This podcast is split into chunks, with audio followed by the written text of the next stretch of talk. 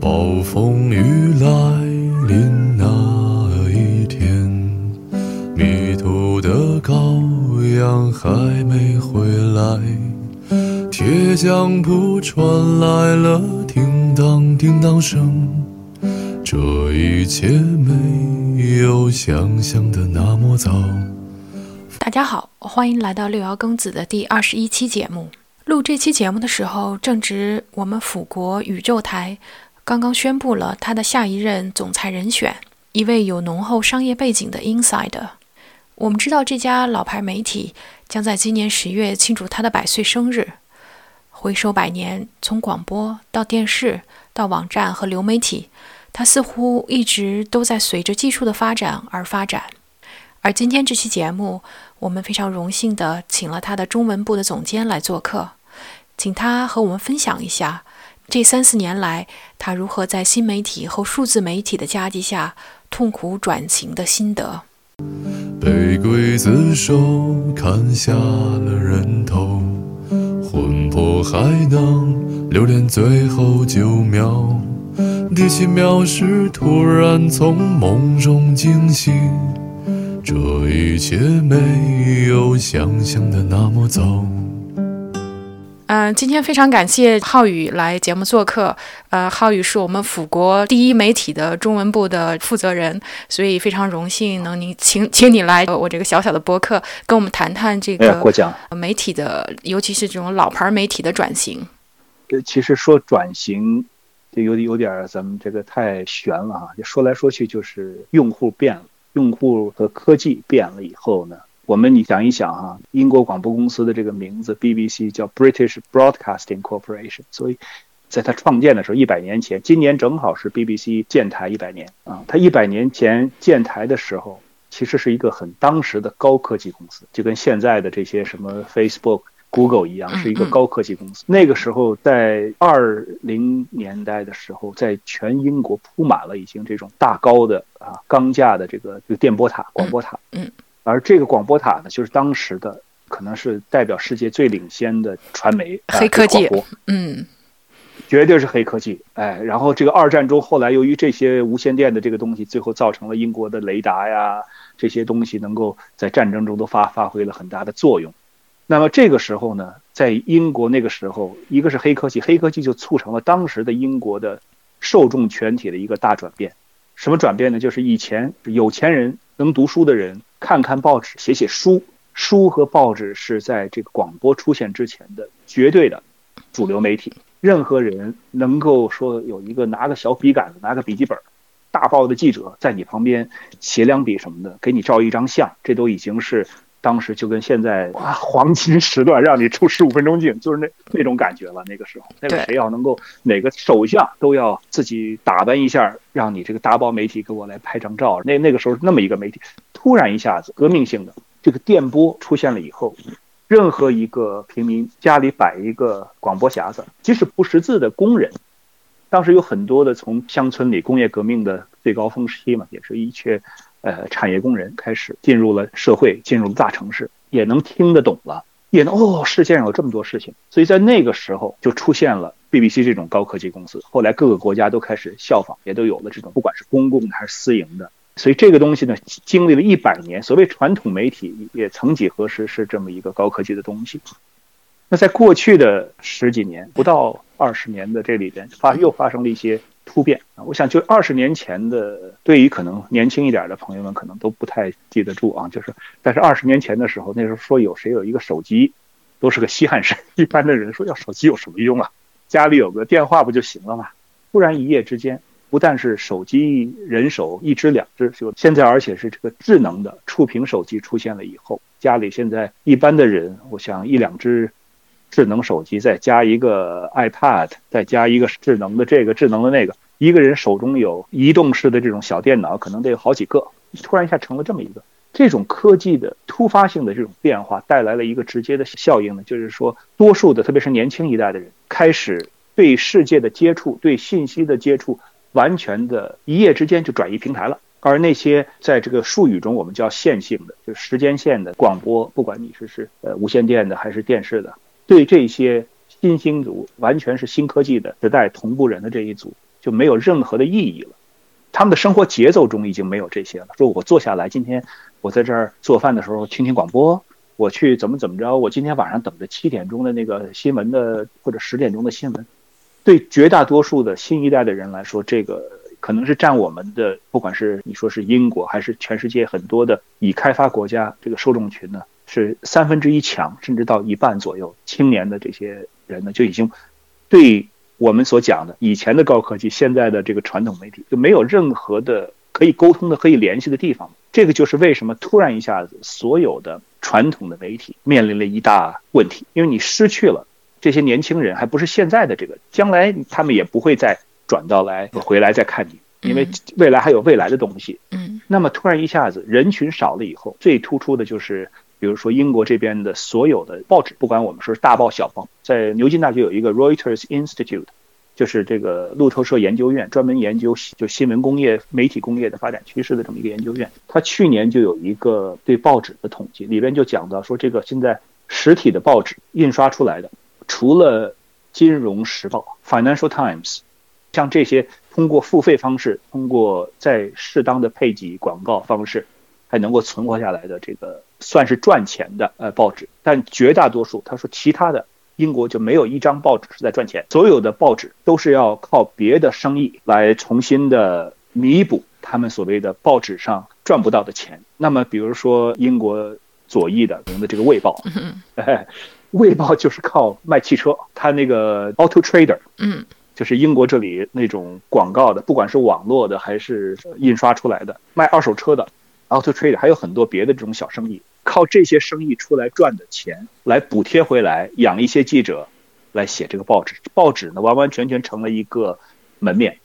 而但是是很重要的门面。人们没有人否认，就是报纸到现在为止在社会中还是有它的意义的。因为呢，你这个报纸的头条扔出来什么什么文章以后，它在社会中是有这个冲击力，还是有这个影响。但是这个影响力现在就变成了一个是你要去对你完全从。商业角度讲是不赚钱的，是你要去买到的，啊，这个这里就插一个闲话，就是说前一段那个阿里巴巴集团也去，就收购了香港的这个南华早报啊，也也去那个什么，这个东西也一样，他去那个这不是一个商业性，不管他幕后的动机是什么，但是他最后的是这是我的门牌，是我的门面，这个就是说到这个。平板的这个纸媒，那你再说到广播，广播就更加的一样的凄惨。为什么呢？就是广播中那种线性的时间的广播，按道理说以前呢，除了一些音乐台啊，音乐台呢相对来说它的经营还是呃稍微好一点。你要是那种新闻的台啊，现在就基本上转型为脱口秀了，因为脱口秀反正就雇一个人，三个小时换一个人。这个人就从头到尾的讲，然后每天找一些争议话题，弄一些这个争论的话题，把大家弄进，然后这个时间拖出来了，然后就卖广告。只要这广告能够把这个基本的成本 cover 住，你这个台呢总归有一点，在每年再搞一点什么各种各样的活动，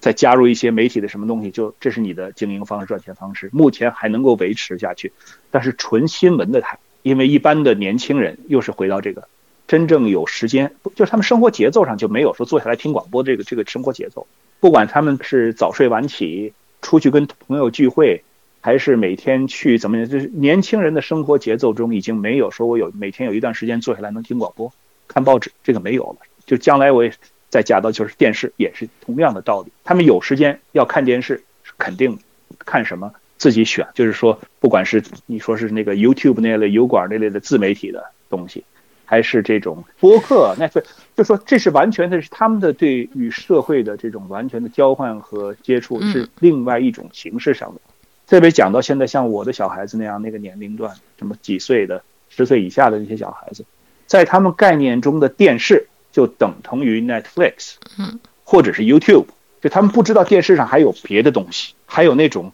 你要等到几点几点才能看到东西的，他们都不知道有那个东西。上来我就是遥控器上摁。不是摁 YouTube 就是摁 Netflix。现在有很多这个新的数码电视的东西，遥控器上都是直直接有两个键，嗯，它都已经没有传统媒体的那个位置，这个就是所谓的危机。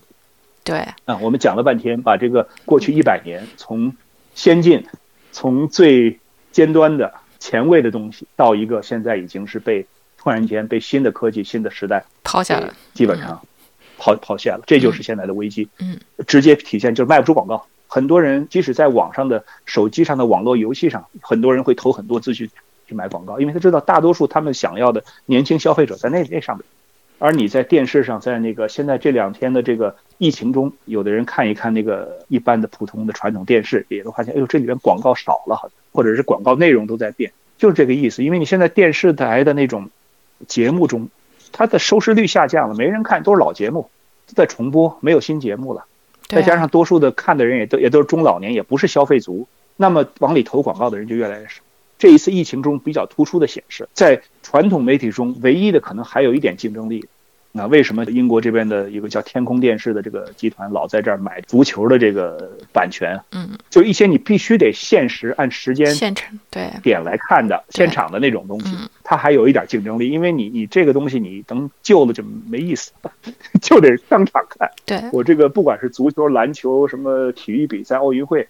你过了现场你再看录像就不是那一个一个意思。在这种情况下，还有一点点的传统媒体的大电视、大广播的意义，但是在普遍的往前看的这种情况下呢，新的科技已经把整整一代人拉走，而这个就是说了我们刚才说了半天，就这么一句话，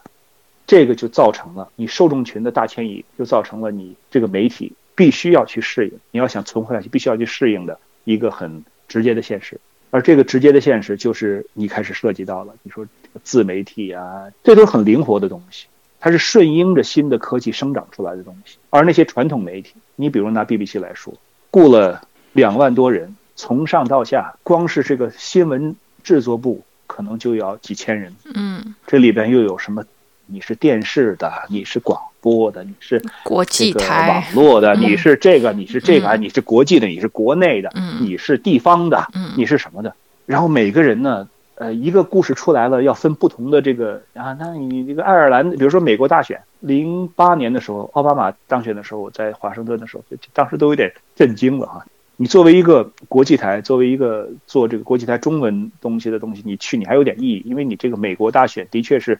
美中关系啊、英中关系，有很多这个角度你可以去 cover，你可以去报道的。但，我撞到了一件什么事情，在那个华盛顿离 BBC 那个当地的分社比较近的地方，四家旅社一共好像是四百多张床位，全部的空了，全占满了，全是 BBC 的人，全是 BBC 的。全是好几百人呐、嗯嗯嗯，最后跟我住的邻的是从北爱尔兰贝尔法斯特一个地方小电台的两个人，不也要过去了？我说你们干来干什么？然后最后来拜托我，因为就是所有的美国的能够采访的人，基本上都被采 BBC 人包下来了。最后有一个这个我们访访问到的这个美国的一个众议员都在笑，说我今天已经第十二次被 BBC 的人访问了。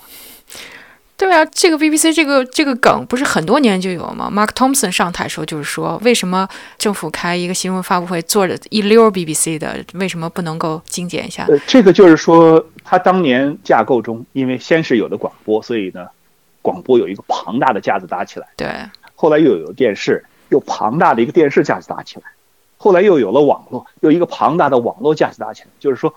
没有一个架子在那种旧制的，因为你你反正是都是说我们是为公众服务的嗯嗯啊，那么公众又有老的，又有中的，又有轻的，你都需要服务啊，那我们就都得有啊，这就是老式的那种一点一点的所谓的没有任何底线。反正我们是公共服务，公共交给我们一个电视税，我们就服务，嗯。我们就服务，我们就做，就是这么一种方式，就是所谓的那种我戏称啊，我说引号的那种社会主义的，就是 那种服务式嗯啊，反正这点钱怎么来的，反正大家我就这么花出去。啊最后我就这么花出去啊，最后反正就是就这么一个样子。那这种模式就造成了，其实作为任何一个真正的做生意的人，你听起来都要可能要疯了的一种办法，就是说没有人那么做生意，不管你做媒体生意还是做什么生意，嗯会摊那么多摊子。这个就是说传统媒体中，BBC 是是一类了哈，当然是比较极端的这种，因为它是大的公营的这种很久的这么一个极端的。但其他的传统媒体也有这种类似，你比如到英国的独立电视台 ITV，你到这个四台，到 Ch- Channel I 天空，嗯天空好一点，天空呢，但是它是传统电视占的分量太大了。嗯，这个呢，我觉得这个电视为王，是这个几十年，特别是从这个二战之后，黑白电视开始普及到各家之后，那个时候也算是一个科技飞跃，就这个一个电视匣子摆在那儿，一下把广播挤走了，电视就成为了一个大王。那么所有的电视台就成了当时赚钱最大的办法。他们这个架子搭到现在呢，的确是有点不知道怎么办啊。现在就是不管是 BBC 啊，所有的全球的大的电视台都不知道怎么办，为什么呢？因为电视是很制作起来很昂贵的一种啊平台。你搞一个论坛会，你就要一个特别的播放室啊，录音棚，你里边要有灯光，你要有不同角度的好几台机器，你要有人去这个把它这个这个不同的信号给它调通，要调和，要有人指导，要有人录音，要有人，那个是一个大班子。你再不要说到转播车到外边去卫星转播，那动辄就几万几万的就往外，那那个都是烧钱的。嗯，你拍个电视剧，那也都是烧钱的。就搞电视这个行业是非常昂贵的一个媒体行业，它远远超过了以前什么报纸、这个广播和后来的这个网络的这种消费。但这种时候，你就要需要不管是广告还是什么什么固定的收入来源，而这一切现在在消失。这就是为什么现在电视行业突然一下子就面临也是巨大的这个生存危机。因为现在数据上讲呢，不管是中国的、美国的、英国的，基本上有一个这个中国的业内人给我开了个玩笑。就是央视觉得好像又有国家的给的钱，又有这广告收入，好像挺那个，人家说叫牛牛逼哈。但是与中国的这个互联网上的那个广告的那个比，可能连十分之一都没有拿到。央视拿到的，就那个量都不是一个量了。那大量的钱已经不在这儿，都在新的媒体平台。那这个就是说，传统媒体你再怎么不转型，你不转型，除了你能够坚持永远向别人要钱，否则你就是死路一条，就这么简单。对，哎，那因为我是做播客的，对吧？所以我对嗯嗯播客也挺感兴趣，就是呃，你们 BBC 的一些数据啊什么的，在这方面，你觉得播客和线性的广播它有什么趋势？你有，尤其是你们中文部有没有想过要开播客啊？或者说你曾经开过播客，效果怎么样呢？嗯，中文部我就先撇开。不讲了，为什么呢？因为这里边有很多的相对来说比较复杂，不是一一句两句讲得清楚的啊。在这个，我就是整体的讲一讲，就是 BBC 在播客方面的，嗯，不管是广播的播客，还有现在很多这个视频的这种也也开始了啊。这个里边呢，就是说，现在总体的研究数据发现，不是像人们想象的说火是火啊，是会有有的做得好的会有几万、几十万，甚至有几百万人的跟。那是少数啊，嗯，但这个的跟线性广播的一大区别就是说呢，它数字不会是那么多，但是呢，这些人一旦你做得好，他会很专注，就人家叫的就是就是 long term engagement，这英文的这个这个词，就他会长期的跟着你，嗯，一旦他觉得这样你可能忠诚率比较高，形象一点，嗯，对，以前可能那个我小时候愿意听啊，比如中国人讲的那种评书，嗯嗯，啊，说书的，嗯。啊，讲一讲什么三国呀、水浒啊，什么什么，讲一些这些东西。嗯，他会说的，说的好的，你都听了二十遍了，你还是想听。他那个故事，你就是想听。嗯，那这种他就有一个老有一一堆忠诚的这个粉丝，天天坚持来下载来听。啊，这个忠诚度是很高的。这个是得出的结论，就是说，目前来说，多数的数据显示，就是 blog 还不能暂时不能够完全替代这个线性的广播。就如果纯粹从这方面来讲，但是呢，它会。可以就是纵深，可以有很纵深的深挖的这个潜力。他的这个粉丝群一旦他跟上你了，他就会老跟着。他这个忠诚度远远超过任何的这种一般的线性电台。线性电台就说是我喜欢听啊英国的广播四台，我可能喜欢听广播三台，但我不可能每天，也不一定是每天都去听多少。就是这个是一个比较大的区别。另外呢，嗯，这里边呢也有一个，就是说目前来说啊是。由于现在的科技和现在技术，下载播客下到一个手机上，下载一个什么来我来听。这里边还有一个，就是所有的这些新技术的平台，也都面临着不知道下一个平台是什么，下一个技术突破是什么。这个是一个比较大的不定因素。就是说，所以很多的这个媒体，我这里稍微讲一讲，就是就是转型。就 BBC 现在跟许多的全球大媒体一样，就面对的就是这么一个大问题。你有一个已经搭建起来的庞大的。有上万人的一个大架子，但其实里边真正的最后能给你，如果你是以这个受众群的大小来算，有多少人消费你这个产品，这个来算，可能只有其中的，比如说搞数字科技的这个十十分之一的团队，啊，你说新闻电视是电视，你英国的新闻，如果就随便讲一讲，如果说整个的英英国的这个 BBC News 里边啊，总经费一个亿，他可能比如现在八千万，百分之八十花的是电视一台的那种电视新闻里边，其他的再分一点，那百分之二十是所有的其他地儿去分的。但是这个百分之八十投入的这个地方，可能只带来你现在全球受众的，比如说百分之十，嗯，因为它就是英国的境内的这点人呗，就你最高最高了，拿到一两千万也就到头了。但是拿不到其中多少钱的，还有比如说 BBC 的国际台 BBC，但是给它带来的是现在是已经是全球每周是五亿受众了，对，是别的地方拿来的。这个就是自己架构内部的。你要是想作为一个做生意来说，我百分之二十的资源投到了一个给我百分之八十收益的地方，对而我百分之八十的投资投到了是只给我百分之十收益的，它这个是不成正比的这么一个嗯啊，而且没有没有任何理性的一个存在。但是目前呢，怎么改变它，这是一个对我只举这一个例子，对 BBC 来说你怎么改变？如果冷静的旁观者来说，那你就砍掉前边的，合并几个，减少那边投资，把钱多投到那边。这这说起来好说，但是传统媒体里边有一个比较大的障碍是什么障碍？传统大电视在过去几十年中做出了很多的所谓的大明星、大名人，有政治影响力，而且呢，现在多数的掌握着权力的阶层，不管你说是避免的这个议会，还是这个唐宁街，这些人多数还是在晚上十点等着看几分钟的 BBC News。所以你的这个好的东西，如果不在晚上十点的新闻中出现，或者不在早上六七点钟的 World Today 的那个就是这这种这种节目中出现，他们就没看见，他们不上网。英国的统治阶层，还有就是决定权力阶层，目前跟这个普通的这个市场是脱节的。是的，而这个现象不但是在英国，我觉得全世界各地可能都有。你说到这一点上，相对来说，我觉得美国总统，对啊，我们川普可是 Twitter 之国，对呀、我就讲他是因为他这个人就是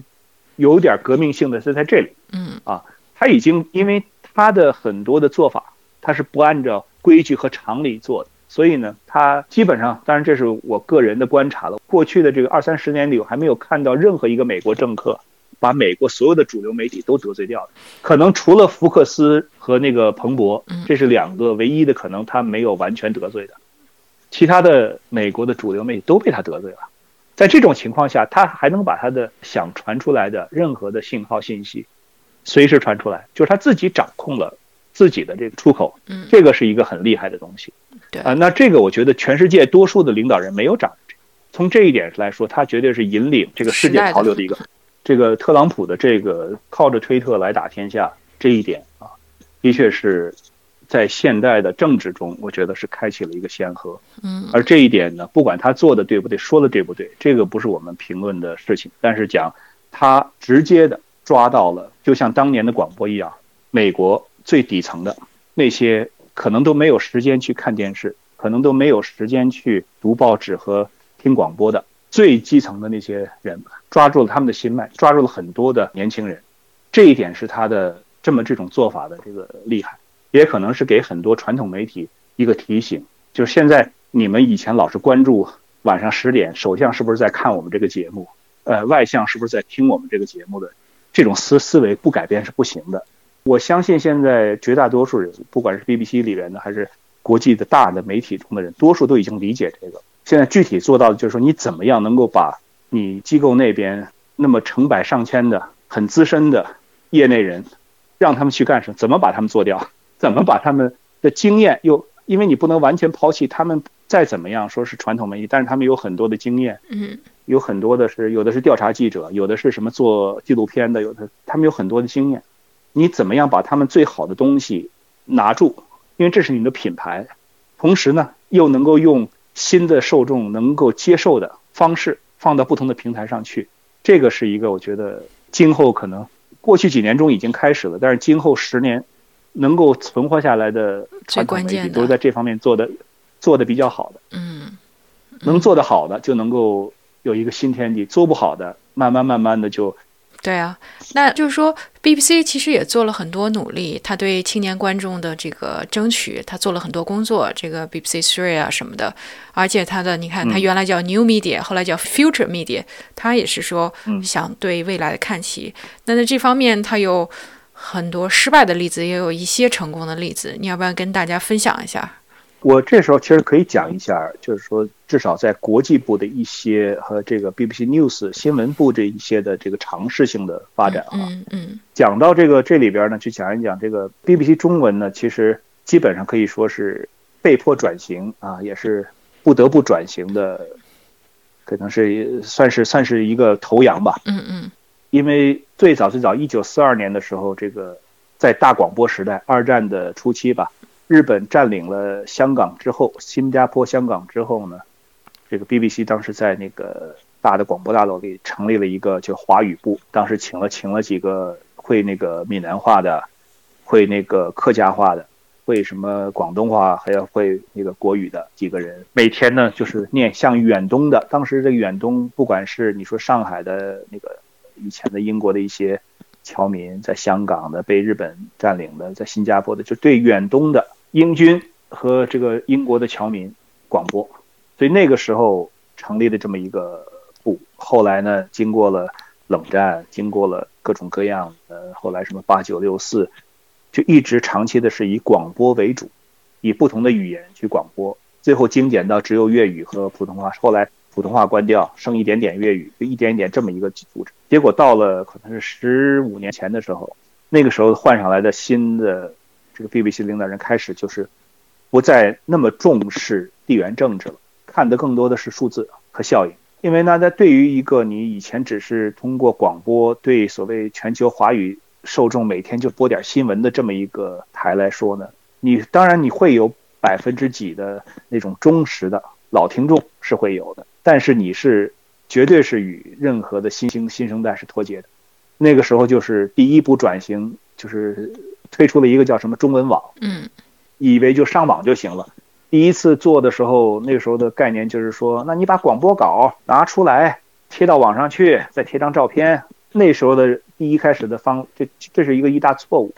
因为你的受众不同了以后，如果是看网络看点什么，更多的就像有点像电子杂志，就是电子报的这种概念了，而不是一个简简单单的把广播稿，你广播念的台词。拿出来贴一贴，贴张照片就行。那这里边更多的是靠你的文法，靠你的标题，靠你的里边的很多有没有内容，很多这些方面的决定因素了。结果当时就第一步是这么走，因为那个时候做广播的时候，你一天要做可能是一个人要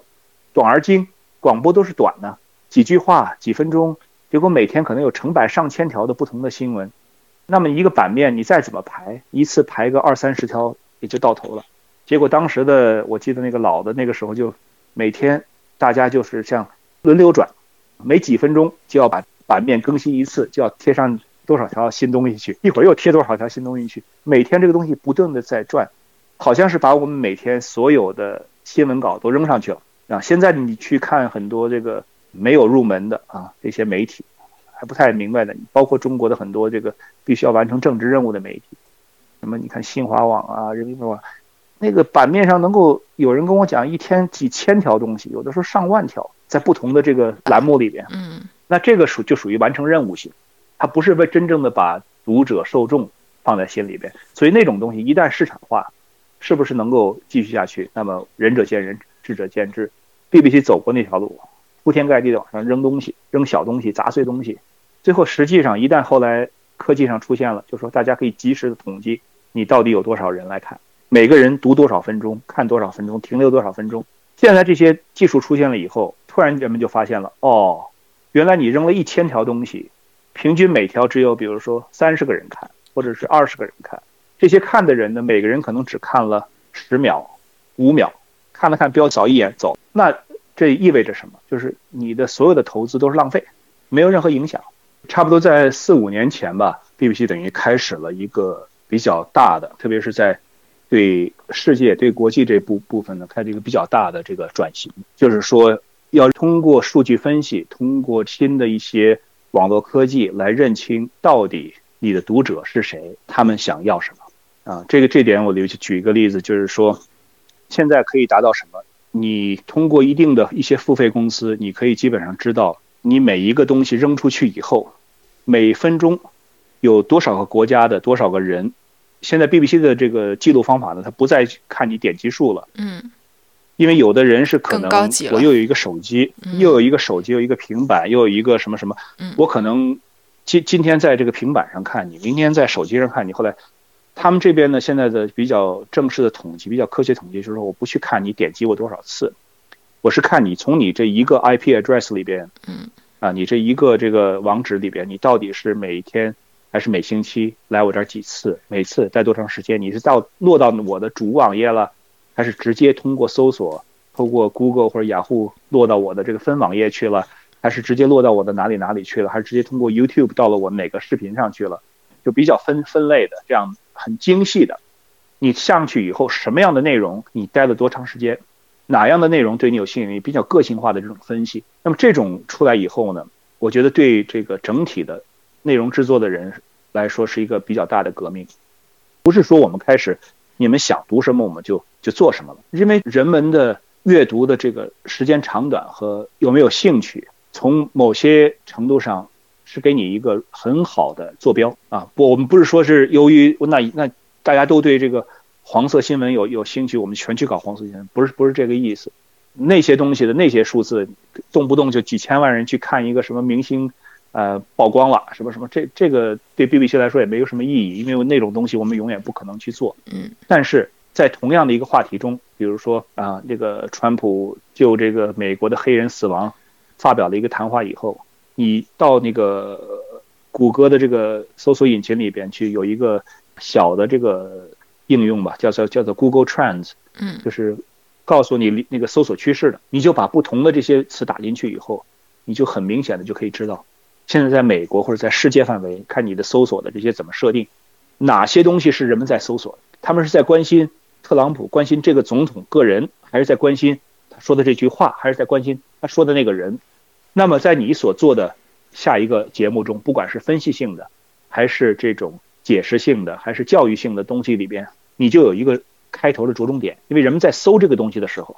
你就有了你的切入点，你就有了你的下一步我要怎么去做。因为人们都在搜的意思就是多数的人在找这个东西，那你顺着这个再把你最好的内容拿出来，这只是其中的一个所谓的工作方式的改变和工作思维方式的改变。还有就是说，几个你可以把这个搜索期，比如说扩张成几个月，那过去几个月人们都在关注什么？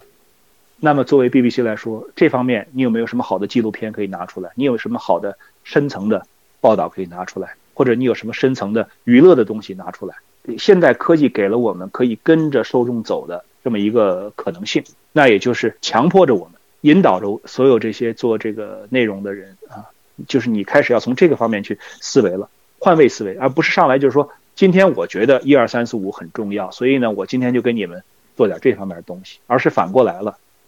现在大家在关注什么？那么我们 BBC 能够给你们，从我们的这个高度，从我们的这些东西给你一些什么东西？这个我觉得是这个数字媒体现在转型的一个比较大的一个大趋势吧，就是说完全是以这个服务型的，以前的这种广播广播是一个我来中心向你们播这么一种方方式，完全变成了一个服务型，要知道大家想要什么，也不是说完全的，就是说你们要最。下流的东西，我就永远给你下流东西。但是是要知道，在一定范围内，这是大家在搜寻的东西。疫情期间也是看到很多的家庭网络上搜搜什么，搜教育产品，因为小孩都在家里，嗯嗯，神不能兽们上学，校了。嗯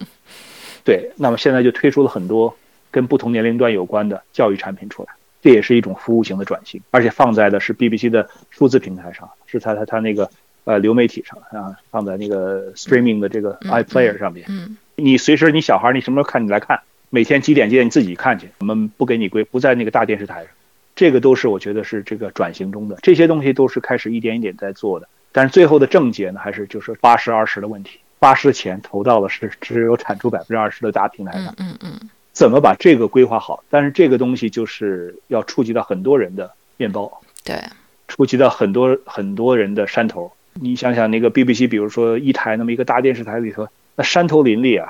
都是大好人物啊，你动谁不动谁？这个我随便说一说，只是 BBC 啊，我相信你到所有的国家，到法国，你到德国，你到中国，到日本，你到任何一个大的固有的这么一个媒体集团里边，现在占有最大资资源的全是所谓的效率最低的、最浪费的东西，肯定是与时代脱节的东西。就就是就是现在的这个症结，所谓的转转型症结。嗯，那你们这个在试图转型的过程中，以你中文网为例，你觉得访问量或者是这大家停留的时间现在长了吗？根据这个数字驱动来看，嗯，我接过来是差不多是三年多了吧。嗯，我接手的时候啊，就是 BBC 的那个运算方式是每周多少多少的，它叫 unique user，对每周有多少个嗯个人，就是这个个人呢，你你这一周中你天天来来我这儿，每天看十几页的东西也算一个人，你这个人一周中来我这儿一次或者两次，每次只看一到两篇也算一个人，他是 BBC 以这个算个人。嗯我接手的时候每周差不多是十五万人吧，嗯十五万到二十万人。上一周我看了是四百三十几万，疫情最高峰的时候，三月份的时候曾经达到过七百多万哦一周啊。嗯，那主要的、主要都是从哪儿来的呢？中国大陆是有的，但中国大陆那个数字呢，怎么说呢？就是这个不准。呃，对，因为中国大陆的数字呢，我觉得多数它因为就那么几个官方的这个门户网是可以出来的，所以中国大陆的那个数字永远相对来说比较低，就是官方门户网的。嗯。呃，但是我这个只能就自己判断了，因为我经常在那个网上一下就看到，哎，一下说好几万人从美国科罗拉多过来，嗯。而且是亚洲的白天，美国是深夜，嗯，美国比如凌晨，我我就只能判断这是可能通过那个翻墙。翻墙的那个软件出来的，嗯因为你我这个逻辑上说不通啊，嗯这逻辑上你怎么说说美国凌晨三点钟啊，东岸凌晨三点，什么什么西岸午夜的时候会有几万人跑到你每分钟几万人跑到你这儿看东西来，这个我好像说不出来。但是呢，这种东西我也没有科学办法能去证实，他们就一定就是从哪哪儿哪儿来的。多数这这种时候呢，都是看的是简体版的那个网页的，或者看的简体版那个什么。而平常的亚洲的白天的时间，我觉得更多的是台湾和香港的这个读者受众可能更多，这个大概网络上能看得到的。现在就是说，在这个这个过程中呢，就是为什么从这个十几万一个戏盘交到几百万呢？最主要的，因为钱没有，就是因为这个在这个整体刚才我讲的那么大的盘子中，这个新闻部在 BBC 占的比例是很小的。虽然觉得好像人也挺多，其实但是整体来说，与那些电视啊，与那些拍什么电视连续剧的那些东西比起来，钱很少很少。嗯而且这个再分到国际台的钱就更少。那国际台中的分到这个中文这个平台的钱，基本上就不存在了，就到了一个小小的这么一个格局吧。但是当时我上来以后，也是学读了好多，学了好多以后，突然就觉得，因为是被迫的，必须得改嘛，所以就走了几步。当时觉得比较，很多人都觉得有点疯了的棋，就是说我把这个每天以前一个人要，当时叫叫做你得整出来七条八条的往上贴那种东西啊，最后我就说每人一天就一条，我不需要你那么多乌七八糟的啊，你什么莫桑比克政变了，什么塞内加尔哪儿什么怎么怎么样了，我说这个跟我们的受众群没有任何意义。看着我们受众群的一些搜索的这些呃需求啊什么的，我就是每天每个人，不管这一班上有两个人、三个人还是五个人，每个人看准一个相对来说受众在关心的话题，不要就去做报道了，因为啊，这个也可能是讲到，就如果讲到新闻中，纯的那种某年某月某日发生了什么事的新闻报道型的东西，现在基本上多数人就是一扫而过，因为每天这是铺天盖地而的，每个人都觉得这个重要。其实你要是完全以数据来为证据的话，没人真的 care，真的关心 在非洲、在中东、在哪哪哪儿发生了什么，今天打死几个人，明天没有人关心。真正你要让大家真正关心到的，就是你在这些平凡中，每天都不断发生的事情中，能找出一点什么不平凡的东西。不是说中东就没有人看了。那我举一个小小的例子，以前如果大家看国际新闻，可能就知道，动不动就是叙利亚内战，今天又有什么，你政府军又轰炸了某某某城市，这个城市里啊，今天死亡了什么一百几十人，啊，哪个小学校被怎么就又这种事，这种事情，等三五条新闻以后，多数人那条的新闻都忘了，记不住了，这种新闻坚决不能再做了，没有意义，对，特别对你资源有限的。小的一个数字平台来说，那怎么做呢？如果你觉得这个事情对世界来说还是蛮重要的，那我举了一个比较成功的例子，就是比如叙利亚内战，与其天天报，你不如在某某某一个事件之后，找到一个鲜活的人物，当时比较在网络上震撼很大的一个形象，就是这么一个女孩，她一家一家人都炸死了，结果她自己从那个废墟中把她以前的钢琴扒了出来，每天她在废墟中给这个过往的这些灾民难民们弹一曲钢琴，来表达一下她自己到底是什么样的情感，大家去体味。这一个故事同样是讲这个叙利亚内战的，就震撼了、吸引了无数的人。其实这不是什么新的东西，嗯，就什么东西你得有个典典型，你得有一个做数字媒体也得做这种东西，就是你不能够泛泛的每天就是说铺天盖地往上扔东西，希望大家就是这个重要，这个重要，最后什么都不重要。而这个最后就是我过去几年基本上就是一点一点的啊磨，因为很多人一开始就是转不过这个弯来，你什么意思啊？这边。啊，美国那块那块那个什么了？啊，这个这个这个这个俄罗斯那怎么怎么着了？这每天因为这事件是世界挺大的，几十亿人呢。你要说重要事情太多了，可能成百上千，但是你就那么几个人的话，你就得挑出每一个人最能擅长、能够解释得清楚的。而且这个里边呢，我想这个科学分析还是有有道理的哈。经过不同的研究分析，BBC 也现在开始发现，只有六类东西，就是人们的兴趣点啊，兴趣点。兴趣点什么？知道点新鲜东西是，每天人们都得知道一点新闻，所以一点新闻都不给，觉得好像也没劲。你得给一点点新。今天世界上大概发生一些什么大事儿，你得有点。但是知道了以后，接下来人们更多的兴趣点是，你得告诉我这些事儿，你告诉我了，到底为什么要告诉我？这里边后边有什么？你得给他分析一下，你得说出原因来，说出原因以后，还得说出对我个人有什么影响。啊，这个就是我们所所谓的英文里讲叫叫 give perspective，嗯，你要给你的视角，你得给的角度。这个完了以后，人们同时还需要一些轻松的，不是都是那么严肃的话题，还得有一点家长里短，哎，这有趣儿，小猫小狗也得有，然后还有点让我励志的，让我觉得正能量的东西，嗯，再得混合点教育性的，哎，小知识、小贴士，哎，这个我不知道哎，这是一个混合体。你每天这些像一个一桌菜似的，每天这个一日几餐。主菜、小菜都得有，你得以这种方式，其实不用多。现在我的整体规就是，你每天只要有两到三条，有时候一到两条，所谓硬的，硬的就是说，啊，美国和中国，比如说这个在香港这个国安法上打起来了，嗯，那么主要的几个看点，这种相对来说硬一点的东西，你得有，这是一一天的一个主菜放在这儿。但是旁边，你那你香港的手里拿着这个 BNO 护照的人。来英国移民有什么关注点呐？有什么这些小菜也得堆一点。同时呢，这个这些香港的小艺人呐，美国的这些这个什么，他们在这说了一些什么风凉话什么，你也得给点。这个菜这么搭起来以后，其实不用多，有那么几盘。因为这个人的阅读习惯、观赏习惯，就是不是说全世界的人都是早上按着伦敦时间早八点晚九点，我在这看你一眼，就它是一个全球性的东西。你每天其实那个东西摆好了以后，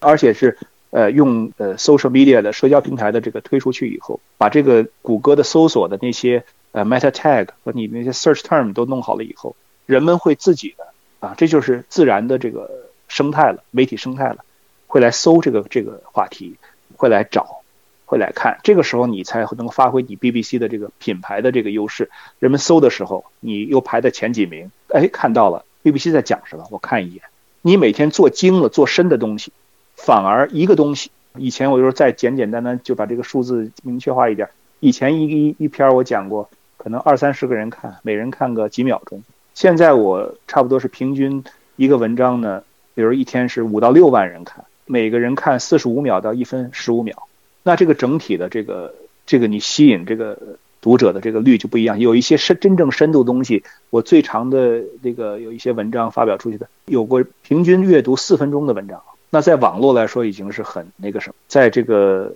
YouTube 上的播出去的一些小纪录片什么的，最长的有平均观看时间超过五分钟的，那么这些都是就是你就感觉到了，你与其要那种质量，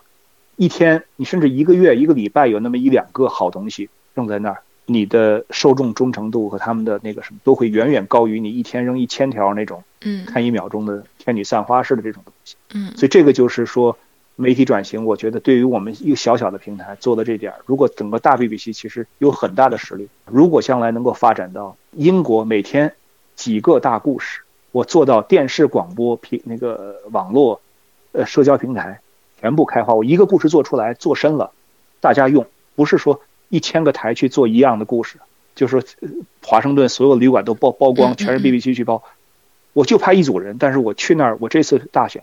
就几个人物、几个东西，我挑出来的最精选、最最有代表性的，但是给他做深做好，几个话题做好，我觉得那个是方向。一个是你节省了自己的开支，另一个你真正能够在所有的大家想要的平台上出现，这才是因为现在还有很多的就是说浪费啊，很多传统媒体一个广播能做一个广播剧、广播什么的，听一次。顶多重播一次就走了，但是花销了成千上万去做那么一个东西，这个在任何的这个数字时代，我觉得对一般的人来说都已经不可想象的一种事情。这种转型一旦转了，其实它的潜力还是很大。嗯，它有很好的名牌，它有很好的制作团队，就是如何能够把这个中间的最优秀的精英力量调动出来，而砍掉那些框架，那些大的框架，把它真正变成一个。这里边我觉得比较成功的例子，可能就是迪士尼吧，迪士尼。不知道大家记得不记得，几年前的时候有一段时间，迪士尼都快倒闭了。嗯，就以前那种传统的用大电影棚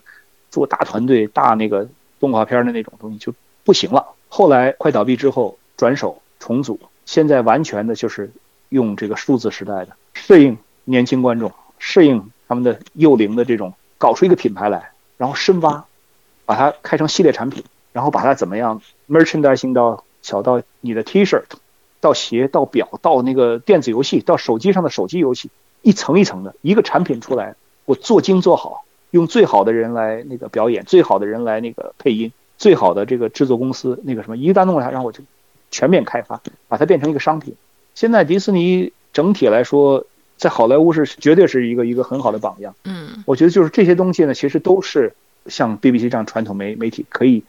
领会和学习的啊，当然，BBC 的这个复杂性就在于它现在还拿的是所谓老百姓交的英国的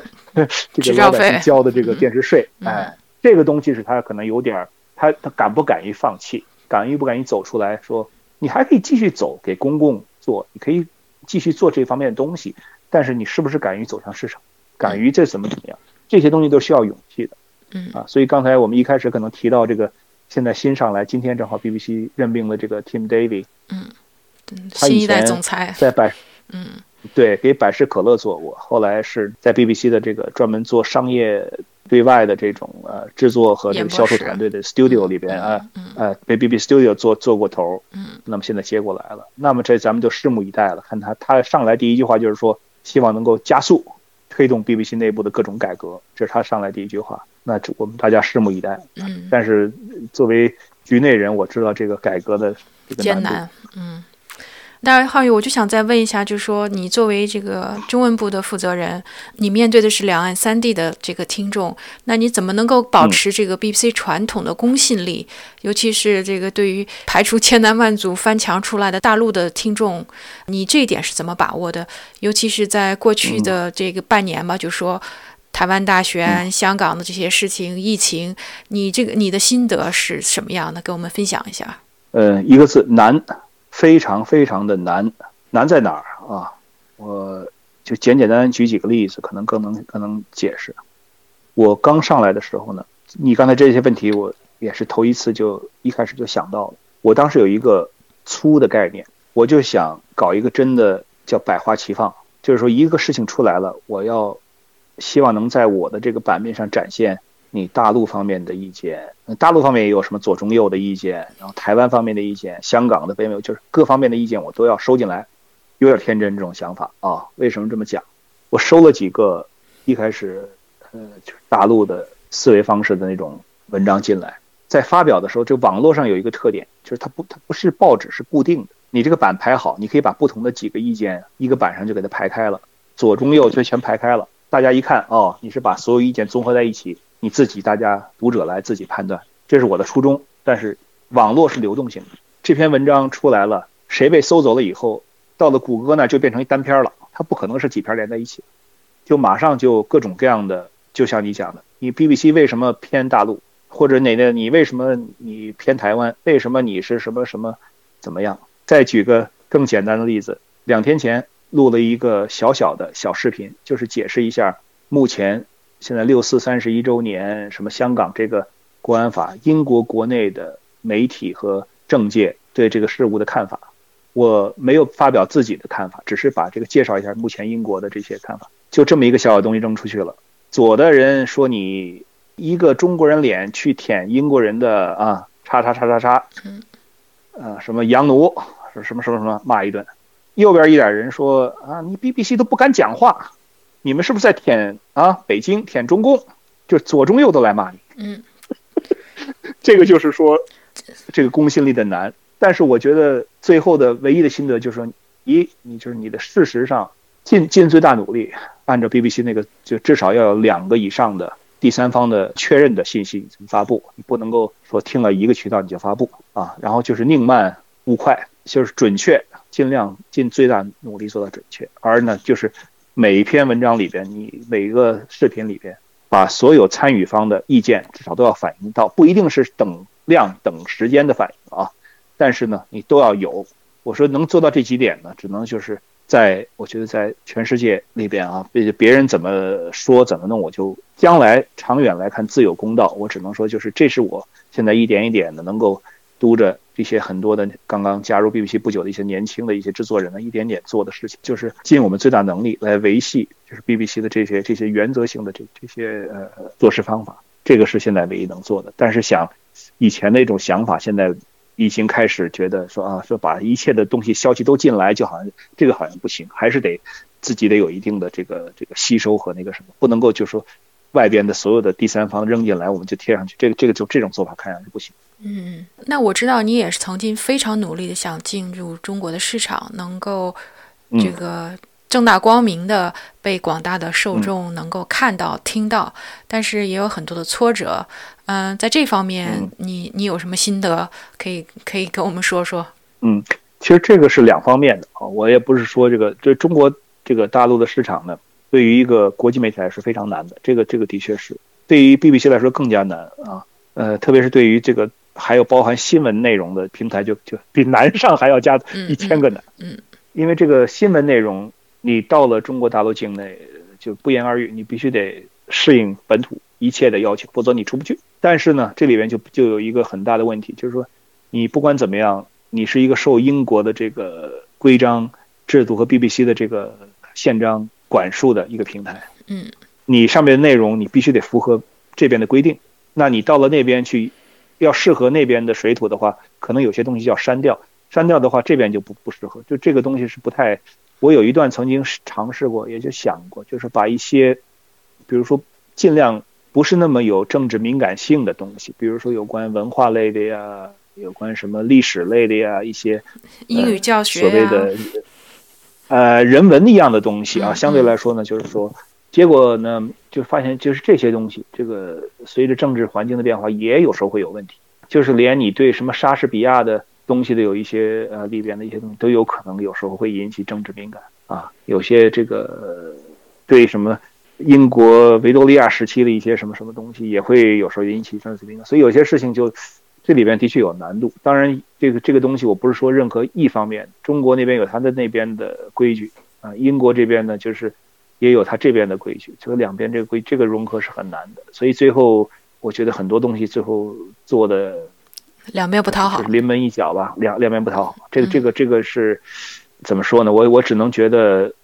目前来说，最后只能是精力有限，先暂时把这个东西先放一放，先看一看啊，先看一看这个未来的这个很多的各种各样的变化。现在这今年的这个国际上的各种大变化很多很多，也不是我个人的能力、个人的这个所谓的判断能能够预测到的，就只能够是一点一点的。等待看看有没有什么新的机会，当然希望还是能够有更多的东西能拿到，呃，因为你中文媒体总归希望能够拿到一些，呃，就是你不能把这个最大的一块这个中文市场说我我不想了不要了也不行。但是呢，整体来说现在还是面对国际比较现实，就是比如说你说台湾的两千两百万，那个香港的七百万，北美的差不多是三百六十几万，再加上东南亚的可能有一千万左右的这个。华人读者，当然东南亚的华人都哎不一定都是去看喜欢过，因为他们很多有当地的这个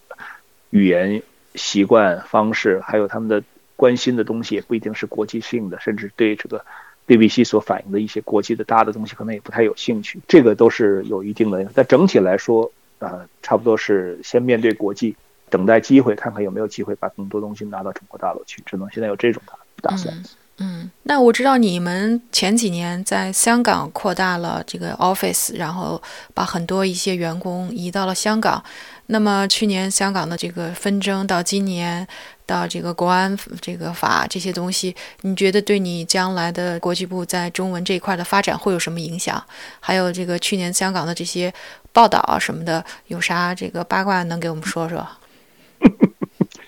其实我刚上来的时候，我对 BBC 上面领导提过，我说这个在亚洲呢，不要就是所有的力量都扔到香港一个地方去。我说，比如说，我说你可以在台湾设一个小记者站，你在日本有个记者，你就是分散开来，因为就是其实跟中国有关，周边这些地区都跟中国都有关系，你都可以有故事，可以那什么哈。如果进不去大陆的那个话，你可以在周边的。分散开，不要都扔在香港一个地方。当时我说过这句话，但是呢，觉得也可能是财力方面的各种各样的问题，我就觉得就集中吧，就全弄在香港，对吧？就是就去了。呃，现在的确面临的一个就是说，香港去年的动乱中呢，那个因为我们现在的办公室离着这个维园呢，维多利亚公园就在旁边，嗯，走路可能二十秒，下了楼就是。有的东西就是你你抗议啊。后来那个那附近离着那个有一个叫地方叫北角，叫那个炮台山也不远。那熟悉香港的人可能都都知道那个地方也是当时有冲突的，就是有各种各样的事情的。所以这个的确是啊，不管是员工的安全，你那个时候去年将近一年时间，每个周末都是从下午到晚上到凌晨就开始有。你做记者的就得一个班一个班派人出去啊。对于这个整体的这个。团队的影响，从精神层面的，从这个体力层面的，从财力，因为你派人出去都要花钱的，嗯，各种各样的像压力都很大，是不是能够如果再继续那么一年，是不是能继续下去？呃，我目前也不知道，就是这个，而且 BBC 现在也面临巨大的转型，是不是还有那么多的精力去那么支撑下去？很多事情都是大问号，但是大家都在尽力，都在尽力，这一点呢，也是。我也感觉到了，就是很多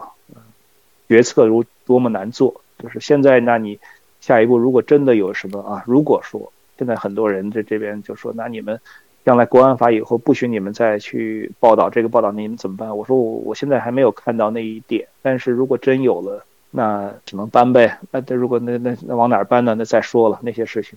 但是这个东西呢，目前来说，我说还还没有看到。也希望不要走到那一步吧。但是呢，的确是这些东西都是作为媒体生意来说预想不到的啊。你说美国，比如说在北京，呃，你说是这个《华尔街时报》、日日报、那个《纽约时报》这些，呃，这么多的这个媒体啊，一夜之间由于一个报道、一句话，双方政府的争执，结果这些媒体就被全赶出来了。对啊，他们现在都在事件搬到台湾了。对啊，那么这些事件会不会发生在，呃，英国和中国之间？嗯，那么虽然 BBC 不是跟英国政府没有什么直接关系，但是，呃，对方是不是会那么那么认为那么看？那我也不知道。那《华尔街日报》跟美国政府也没关系啊。对呀，我想的就是这个。对啊。所以，但是，所以美那个，但是他们不那么想啊，就是这个东西，那你来对付我的这个央视，对付我的，那我就对付你啊。嗯。那么这种想法呢，我觉得就就难说了，这都不属于我们能够控制可控的这个范畴吧。那么一旦这种事情发生了，呃，怎么办？这些东西也都的确是作为我的这个位置都在想的事情，但是就是这些所谓就八卦了吧，就是但是你你想就想吧，也你你只能事情发生了你才能去对付，你看没有发生的你去想就是一种胡思乱想，对吧？嗯，是，所以只能是走一步看一步了哈。嗯嗯。确实保持媒体公信力，并且在这种 Spotify、抖音这个围剿之中能够成功转型，确实是很困难重重的一件事情。值得欣慰的哈，必须得讲，值得欣慰的是，那个这次疫情至少让大家看到一点，就是疫情中在最高峰的时候，是百分之九十四的英国的受众全又转回到 BBC 来了。嗯，这是国内的。而那个 BBC 在国际上的这个受众群，随着疫情在各地的不不断发生，呃，至少是翻了两番还是三番？哦，啊，这个当然，这个这个随着疫情的就是减弱，又开始一点点又又回到他们以前。最后的调查就发现，多数人只说一个，就是说在这种危难出现的时候，人们找的是一个可信的渠道。嗯，而这个渠道呢，这个平台，大家现在你再怎么讲，不管是英国国内还是就是 BBC 这个品公信力还是在这儿的。对，对他这个这个就至少觉得你这儿不会瞎说八道。嗯嗯啊，这一点我觉得可以说是值得欣慰的吧。当然，就是以前所说的那些挑战都在，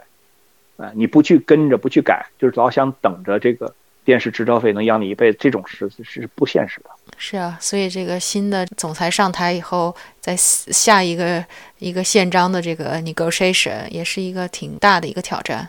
祝他好运气。我个人感觉，就我说，如果弄得不好，BBC 现在有点像当年的那个泰坦尼克号，就是说不，至于，我说当然现在好处是它已经有很多很多救生船，嗯，就是最后这个这艘大船呢可能会，变成多少只那个小船，嗯，各自呢大家接着那么飘，而那种一个巨舰那种那种飘法可能飘不了多久，这是我的想个人的想法。这个东西最后怎么怎么样，有很多的呃因素都不由人控制的。你看英国的政府与 BBC 的谈判，允许不允许你继续收这个电视费，和你这个市场，BBC 有多大决心去走向市场，很多这个事情，这都都难以人来决定。但是我的感觉是，如果能一个那样的话，也许是一个不错的这个这个这个结局吧。就是说，有很多的有生命力的东西飘起来了，而巨大的旧的那个框架沉下去了，那可能是最好的一个结局。那最后，浩宇，我再问你一下，你对将来媒体的看法？你是觉得，呃，像 BBC 这样的媒体，它也许会倒，但也许它有可能这个火中重生了。你总的来说是比较 positive 呢，还是你是觉得这个世界将有一场大的革命？是我们已经在革命中，这个不是一个呃，也许哈、嗯那最后呢嗯，BBC BBC 以什么样的那个方式，什么样的状态，最后 BBC 这个牌子彻底倒掉，我也倒也不相信。嗯不管怎么样啊，它这个三个字母联系在后面，最重要的是它有很强的内容。而呢，这个媒体中有一个呃行话叫是内容是王。你内容其实就是你餐馆儿，你就是菜做的做得好，就是你的内容，人家就会来吃。呃你画廊，你里面有好画儿，人家就会来看，你就有你的那个什么媒体一样，你得有最后的内容。所以 BBC 真正最后能够生存下去的，我相信是应该是做内容和能够把这些内容传达和销售给受众的这些地方。而真正的那些里边盘根错节的很多那种官僚性的东西，如果是在任何改革中，按道理是应该消亡的东西啊。这个是就是简单的这么讲。嗯当然，我是讲了简单，可能过最后具体过程会很复杂，但是大的道理应该是这个道理。所以我觉得任何的媒体最后能够活下来的，都是说能够想到把自己最好的东西、最好的内容能够继续制作下去，同时能够把它们以最好的成本、最低的成本制作下去，同时传给受众。谁能做成功做到这个，不管将来科技是什么，现在大家觉得什么这个媒体那个自媒体这个是什么，将来谁知道过几天又会有什么？嗯嗯也许突然一下一个虚拟的啊嗯随随随叫随到的，你这个戴个眼镜儿里边就什么都有的那种虚拟媒体出来了，你可能这些东西又都没，又得换一个，但是你最后还得需要内容啊。你不管科技换到什么地方，以前的广播节目里不也得有人讲故事，也有人给你报新闻吗？也得有内容，所以还是要回到本心，就能够无往不胜。不忘初心，不忘对不忘初心，那好，那今天非常感谢浩宇跟我们分享了这么多没问题。这个媒体转型的各种内幕故事，非常感谢。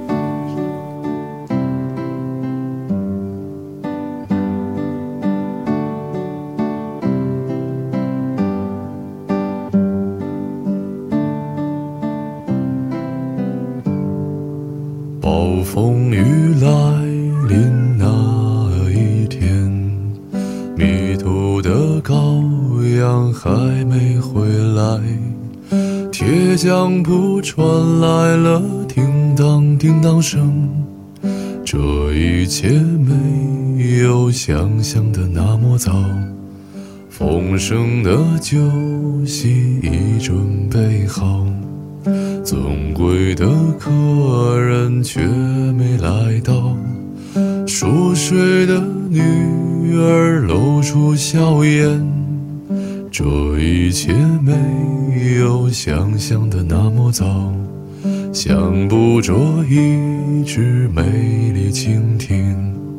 却打碎自己心爱的花瓶。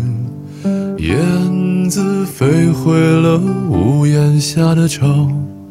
这一切没有想象的那么糟。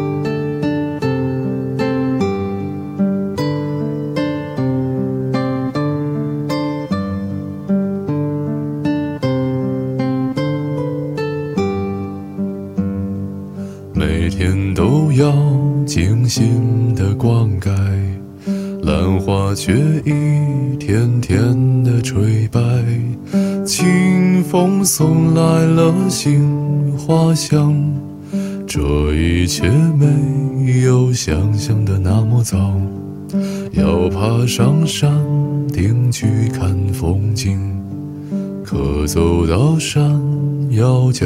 一起跑。停下来，在溪边喝一口水。这一切没有想象的那么糟。被刽子手砍下了人头，魂魄还能留恋最后九秒。第七秒时，突然从梦中惊醒。这一切没有想象的那么糟。